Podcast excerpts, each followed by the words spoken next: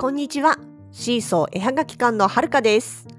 このポッドキャストでは、私たちの北海道暮らしのあれこれや、ものづくりな日々について、いろいろとお話をしています。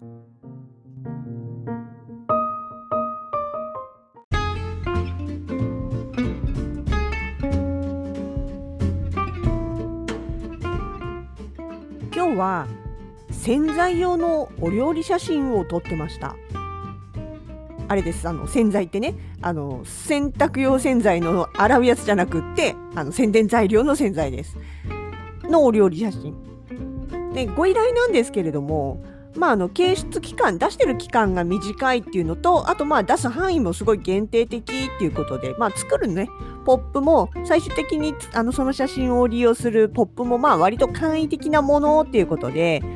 あの本格的な料理撮影っていうよりかは、まあ、スナップに近い感じの撮り方で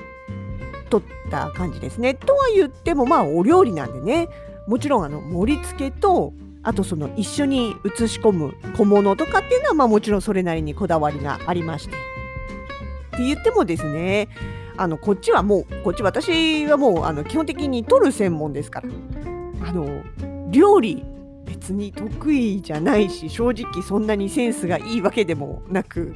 えーいわゆるあのなんていうのかね簡単な家庭料理みたいなものしか全然そんなおしゃれなおシャンティーなね見見栄えのするものとかっていうようなそういう料理の腕があまりないものですからね。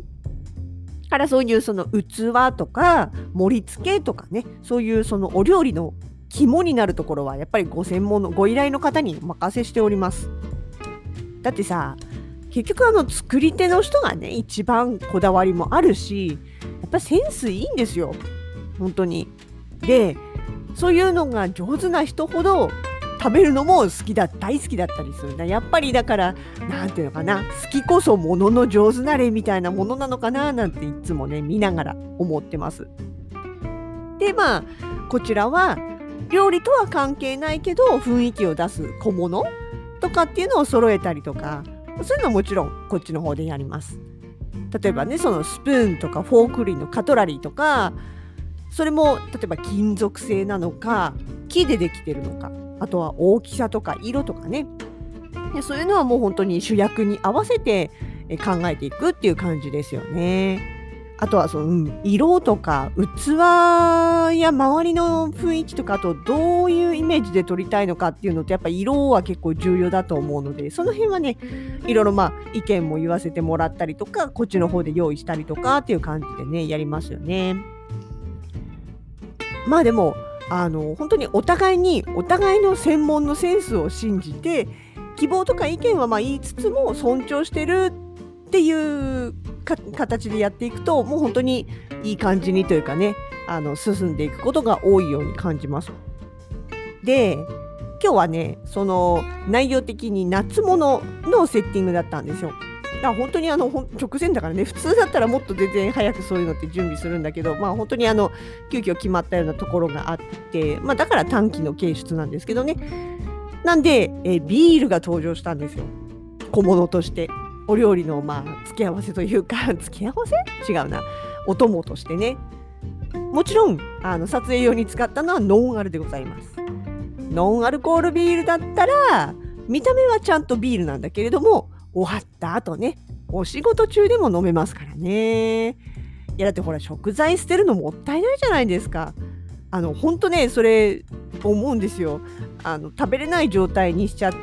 てでそれをまあはいはいって投げるのってなんかこう気前いいようでいてなんか私的には好きじゃないっていうかねもちろんあのダメな場合もあるとは思うんですけどもねほら食べたいとか食べたくないとかじゃなくってあの食べ物を粗末にしちゃいけませんっていうねそういう教えをこうこんこんと説かれた世代ですのでいや世代関係ないのかいつでもそっかそうですよね。まあそうそういうのがありますんでねなるべくそういうなんか捨てるようなことになりたくないなっていうのはいつも思いながらやってるんですよね。でそうそうビールもあってもちろんビールってねあの注いだら注いだ時はすごく綺麗にあの泡とか出るけれどもでもその泡って割とすぐに消えてっちゃうじゃないですか。だから写真とか撮る時もねギリッギリまで注がないであのもうセッティングとか全部決めてもうこれでいけるぞって分かってから最後の最後にそういうのは注ぐっていうのは基本だとは思うんですよね。ただそれをねやりながら突然全く突然に思い出したことがあったんですよ。あの注いだビールの泡っていうかまあビールだけじゃなくってノンアルコールでもそうなんですけどその炭酸を含むものその炭酸の飲み物の泡を復活させる方法すごい昔にそういえば聞いてやったことあるなと思ったのはねそう知ってます？乾いた割り箸を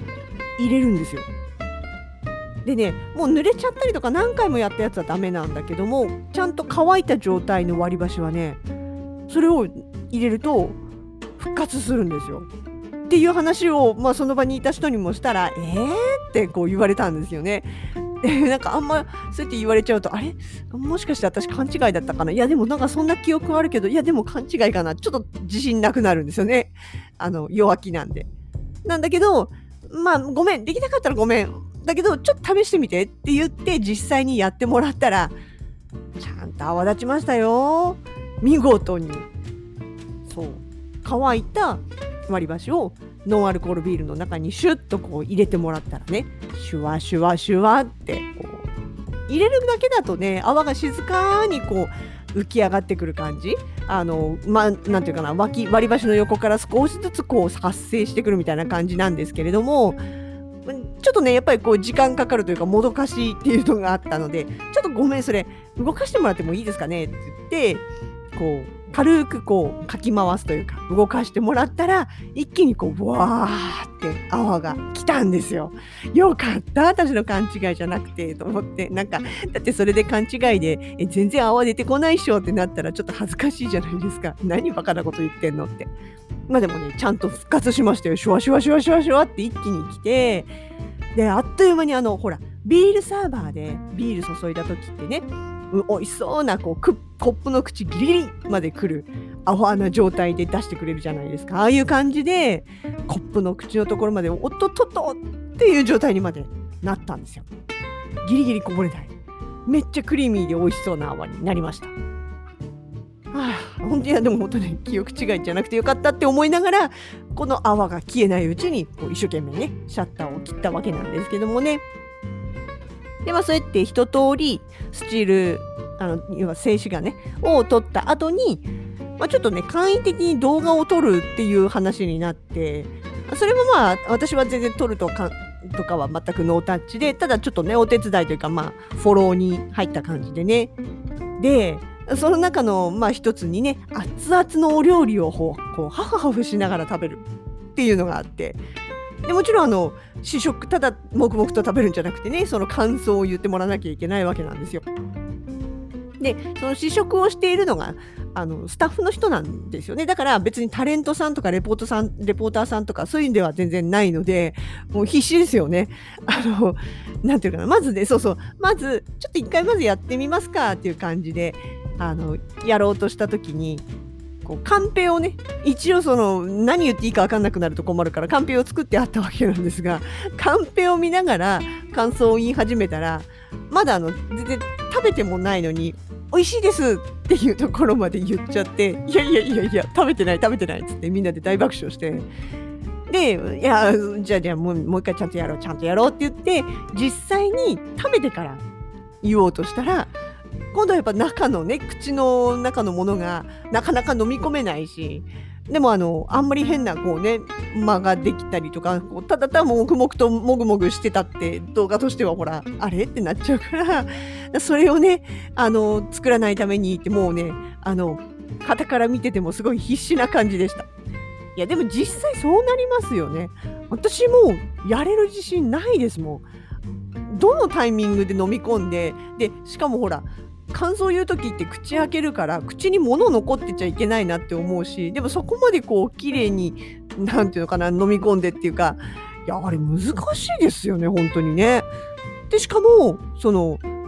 考えて感想言わなきゃいけないんでただ美味しいだけだと正直伝わらないから食レポって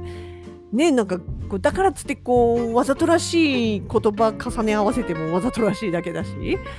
本当あれはねやっぱすごいなって、まあ、経験値もあるんでしょうけどなんていうのかな、まあ、食べるのが好きな人の方がもちろん上手なんでしょうしね。いやすごい改めて食レポできる人って本当すごいなって思いました。まあそんなねドタバタ和気あいあいとこう撮らせてもらいまして。もちろんあの撮影用に作ったお料理もちゃんと席に持って美味しくいただいてはい。夕方になってもお腹空かなくてごめんなさい。懺悔します。あの夕飯お腹が空いてなくてあんまり食べられないってこうちょっと首相な感じで言ってみたんですけどね。あの根本的原因は撮影の時の試食のしすぎかと思います。ごめんなさい。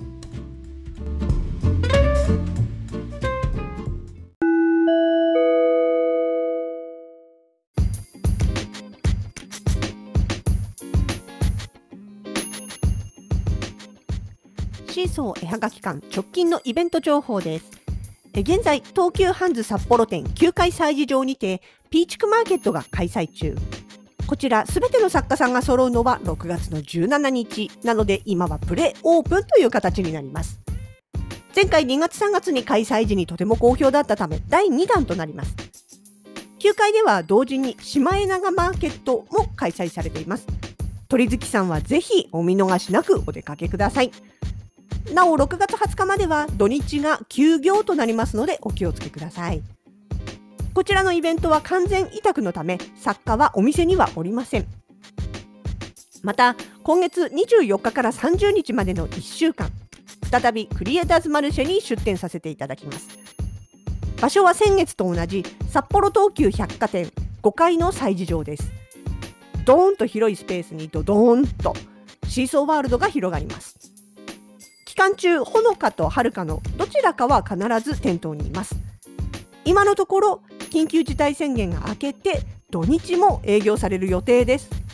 あくまで予定です。先月日程があら合わなくて来られなかったという方もぜひご来場をお待ちしております。